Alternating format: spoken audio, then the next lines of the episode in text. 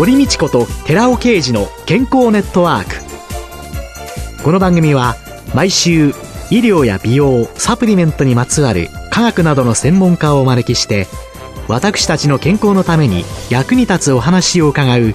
健康生活応援番組です。包摂体サプリメントと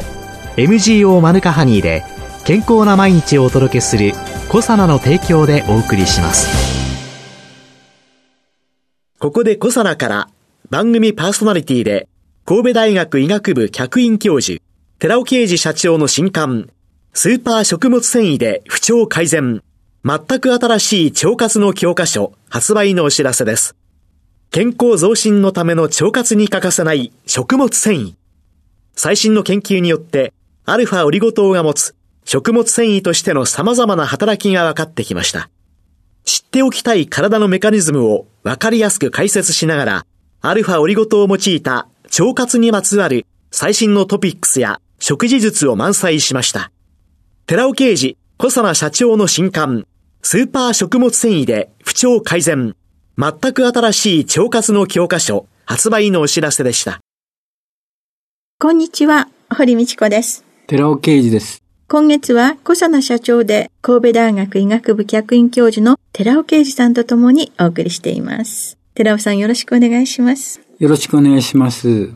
寺尾さんは今年の6月に新しい著書、スーパー食物繊維で不調改善、全く新しい腸活の教科書というのを発表なさいました。今月はこの本の内容について伺っています。今日はアルファオリゴ糖をスーパー食物繊維としているその一つの理由の包摂作用についてお話しさせていただきたいんですね。はい、包摂というのは具体的にどういう、はい、そうですね。アルファオリゴ糖をシクロデキストリンという言い方もするんですけども、日本語では環状オリゴ糖って言いまして、ブドウ糖の数が6個で輪っかになった状態のものをアルファオリゴ糖って言いまして、その輪っかの中っていうのは疎水性、水に馴染まない、油に馴染む。外側は水に馴染む。ということで、いろんな油に溶ける物質、使用性物質を輪っかの中に入れるというようなことなんですけども、そういった作用があるために、このアルファオリゴ糖を特別な食物繊維にしているというようなお話です。アルファオリゴ糖、ブドウ糖が6個手をつないでつながっている。はい、で、その真ん中には油が入りやすい。はい、で、その周りっていうのは水に馴染みやすいという、はい、そういう性質がある。そうです。その中にいろんなものが入ってくれる。油、使用性のものが。ね、じゃあ、その包摂作用というので、どんないいことがあるんですかね？小腸液の中には乳化作用のある物質、レシチン、単重酸が含まれてて、乳化させることによって水に馴染ませて、コレステロールとか中性脂肪も体の中に入っていくというものなんですけども、うん、アルファオリゴ糖の場合には、レシチンっていう乳化物質を包摂することによって、レシチンの乳化作用を止めてしまう。それがスーパー食物繊維としての働きに導かれるんだっていうことを今日はお話ししたいんですね。油物が吸収されなくなる。そうです。ということなんですね。そうです。コレステロールも体の中に非常に入りづらくなります。実際に小腸液を利用しまして、コレステロールがどのくらい溶解度が低減するかっていう検討をうちでしてるんですよね。通常は小腸液の中でレシチンとか単重酸によってコレステロールはある程度溶解されて体の中に入るわけですけども、はい、そこにアルファオリゴ糖を加えるとレシチンを包摂する。そうするとレシチンの乳化作用を抑えてしまうから、結果としてコレステロールの溶解度は下がるという検討をしているんですけども、うん、比較としまして、他の普通の食物繊維の難消化性デキストリンであるとか、グアガム、加水分解物とか、そういったものが水溶性食物繊維として知られてて、それはコレステロールの溶解度を下げるかどうかっていうような検討をするんですね。で、同時にコレスチラミンっていう医薬品があります。これは単重酸と結合して、その溶解度を下げるというものなんですけども、このコレスチラミンっていうのは高コレステロール結晶の治療薬として知られているものなんですけども、これと比較してるんですよね。で、そうすると、グアガム加水分解物や難消化性デキストリンに比べると、コレステロールの溶解度っていうのは、コレステラミンっていうのは、やはり医薬品だけあって、圧倒的に溶解度を下げるっていうことが分かってるんですけども、うん、そのコレステラミンと比較して、アルファオリゴ糖の方がより有効にコレステロールの溶解度を下げるっていうことが分かってるんですね。このメカニズムっていうのは、コレステラミンがコレステロールの原料となる単純酸を結合して溶解度を下げる。うん、一方で、アルファオリゴ糖はレシチン側を下げてっていうことになるわけですけども、同時に、ヒト試験で中性脂肪の吸収は抑えられますかっていう検討をしてます。これ2013年に報告されてるんですけども、血中の中性脂肪の上昇が抑えられるかどうかって、実は一般的に広く機能性表示食品にも利用されてます、難消化性デキストリンの場合には 5g の摂取が必要なんですけども、アルファオリゴ糖の場合には 2g 摂取するだけでその効果が得られるんですね。これ中性脂肪に関わるところです。さらに分かってきたところで注目すべきなのが、これ千葉大学と京都大学、東京農工大学によって明らかになったことなんですけども、そもそもアルファオリゴ糖でコレステロールが低減されるっていう効果は私どもで見つけてるんですけども、その私どもの研究報告を引用してもらいまして、この千葉大学、京都大学、農工大学の研究は肝臓の糖申請が抑えられるかどうかっていう検討してて、結果として血糖値の上昇を抑えることが明らかとなったっていう論文なんですね。で、これはやはりレシチンの包摂が鍵を握ってまして、そうすることによってコレステロールが入らないわけですから、腸の細胞がコレステロールを足りないと判断するんですね。そうすると、消化管ホルモンのコレシストキニンっていうのが分泌されて、この物質は糖申請を抑えるっていうことが分かってきたわけです。これは本の69ページに書いてるんですけども、私たちは脳のエネルギーなんかはブドウ糖しか使えないわけで、はいはいただし、いつも食事をしているわけではないので、はい、それを肝臓に蓄えている。はい、で、その肝臓から私たちが食べ物を食べないときに、ブドウ糖が利用できるようにっていうように出てくる糖申請という表現がされるわけですけども、その糖申請を抑える。抑えるんですね。結果、血糖値も抑えられる。抑えられるということですね。で、さらに包摂作用っていうのが、アルフォールゴ糖にあるために小腸の中で有効なんだっていうような話で、飽和脂肪酸の選択的排泄っていうのがあります。飽和脂肪酸っていうと、普通は常温で固まってる油という感じですかね。そうですね。エネルギー源になるという意味合いからすると重要な脂肪酸ではあるんですけども、体内で固まりやすくて血液の粘度が高められてですね、流れにくくするし、さらに中性脂肪やコレステロールの合成を促進する作用っていうのがあるんですね。飽和脂肪酸っていうのは肉を食べたら当然入ってしまうわけですけども、うん、それが中性脂肪やコレステロールを作っていってしまうということになるわけで、いかに飽和脂肪酸を排泄するかっていうのがすごく大事ですね。そこでさらに悪さをするもっと凶暴なトランス脂肪酸っていうのがありますけども、マーガリンを作る工程でできてしまう。動脈硬化を引き起こすために良くない物質なんですけども、こういったものが全てアルファオリゴ糖を摂取すれば排泄できるんですよね。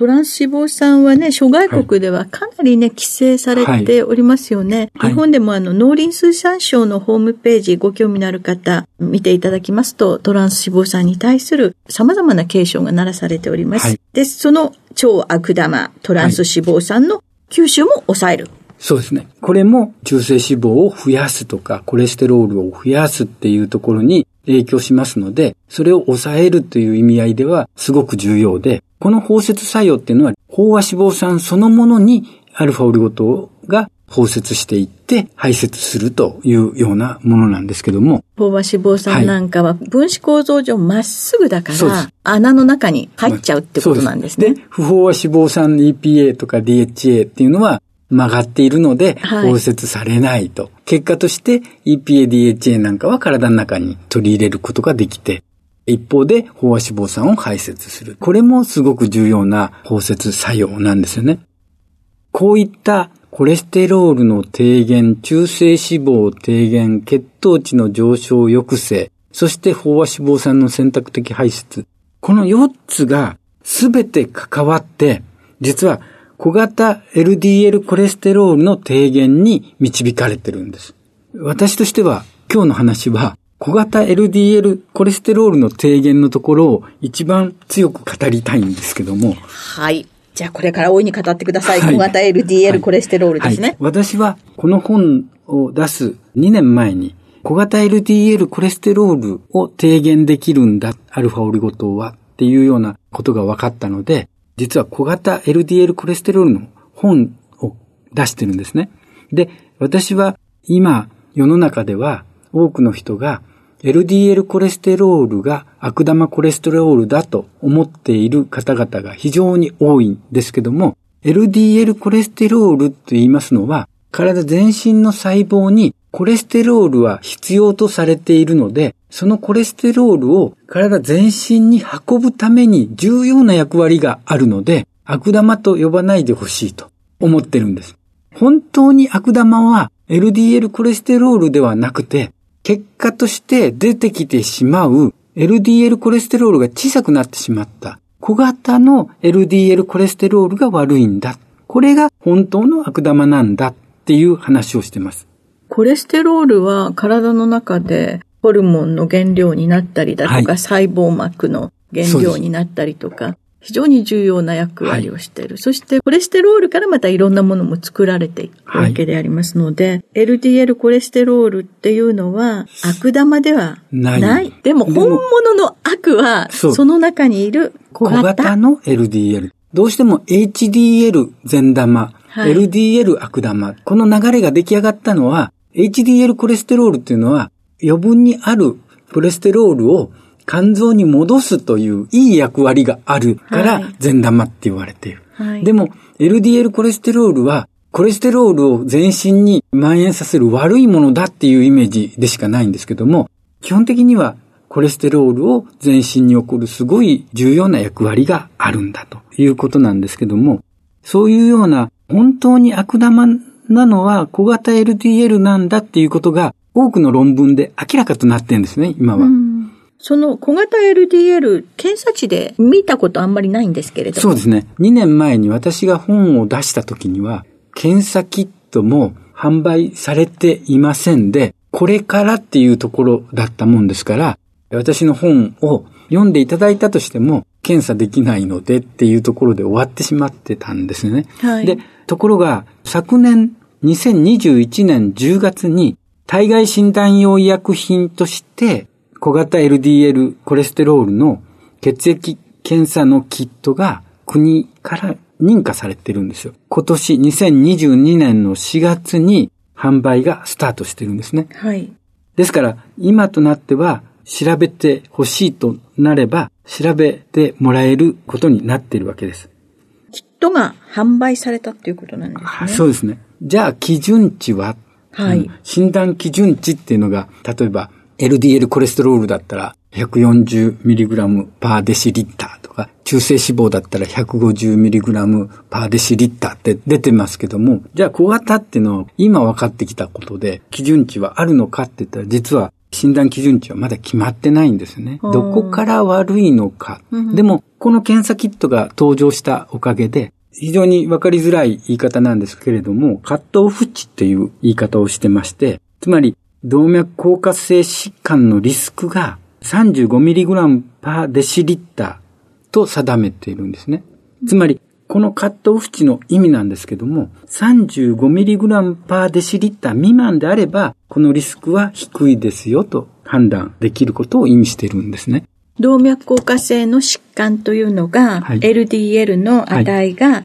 35より上か下かによって少し分かれてくると。そういうことなんですね。はい。それで、まあ、カットオフ値ということで、ね、35が決まった。そうですね。35mg 以上持ってたとしたら、ちょっと気をつけなさい、えー、気をつけた方がいいですよと。で、これまでの健康診断だったら、例えば LDL コレステロール値が高かった場合、これも明らかに高いから、悪玉が多いからっていうことで、医師からは、脂質異常症の治療薬を、スタチンを服用進められるわけですよね。うん、でも、本当にそうか。LDL コレステロールが高くても元気な人がいるわけです。うん、小型が見えてないから。で、LDL コレステロールが高いんだけど、小型が極端に低い人がいるわけですよね。その人たちがスタチンを飲んだ場合、当然スタチンっていうのは、コレステロールの整合線も止めますけども、コエンザム9点の整合線も止めるわけです。うん、ということは、悪く言えば、老化促進剤ですね。スタチンっていうのは。薬剤師の先生にこういう言い方をすると、あの、非常に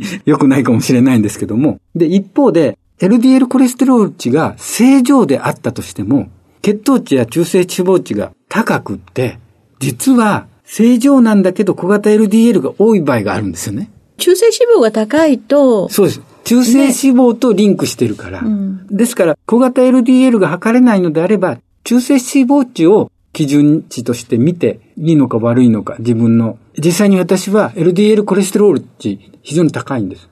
でも、中性脂肪値が非常に低いんです。だから、私自身は小型 LDL を測ってるわけではないんですけども、うん、でも、私は小型 LDL はそんなに多くないんじゃないかと自分では判断してるんですよね。まあそういう意味で言うと、はっきりとしてない部分が非常に多いですよと。今は病人かどうかっていうのはわからないですから、食物繊維としてアルファオリゴ糖を摂取するように心がけてほしいっていうのが私の意見なんです。通常の食物繊維とアルファオリゴ糖を比較して見ていきますと、確かに血糖値の上昇抑制に対して、難消化性デキストリンっていうのは、アルファオリゴ糖と同じように 5g で効果があるということで、はい、どちらも機能性表示として認められています。でも、総コレステロールが低いか高いかっていうところからすると、通常の難消化性デキストリンだと 30g 1日に取らないといけない。アルファオリゴ糖は 6g でいい。っていうような様々な効果。これが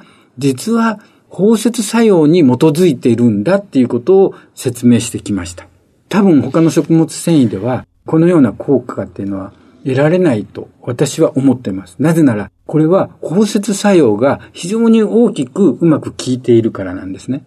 輪っかであるということ。はい。それが一番重要。単なる横につながっただけのデキストリンとの違い。うん、その輪っかの真ん中に何を入れ込むことができるかによって様々な作用をしてくるということなんですね。はい。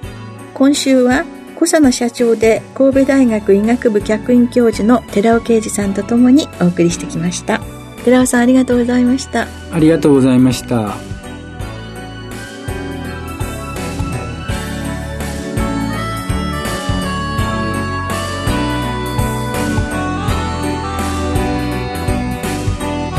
ここで小佐奈から番組お聞きの皆様にプレゼントのお知らせです栄養や酵素が豊富なキウイフルーツをパウダー化しアルファオリゴ糖で包み込むことによって熱や酸化に弱い酵素の活性を保った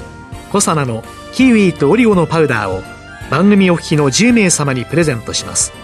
ご希望の方は番組サイトの応募フォームからご応募ください。コサナのキウイとオリゴのパウダープレゼントのお知らせでした。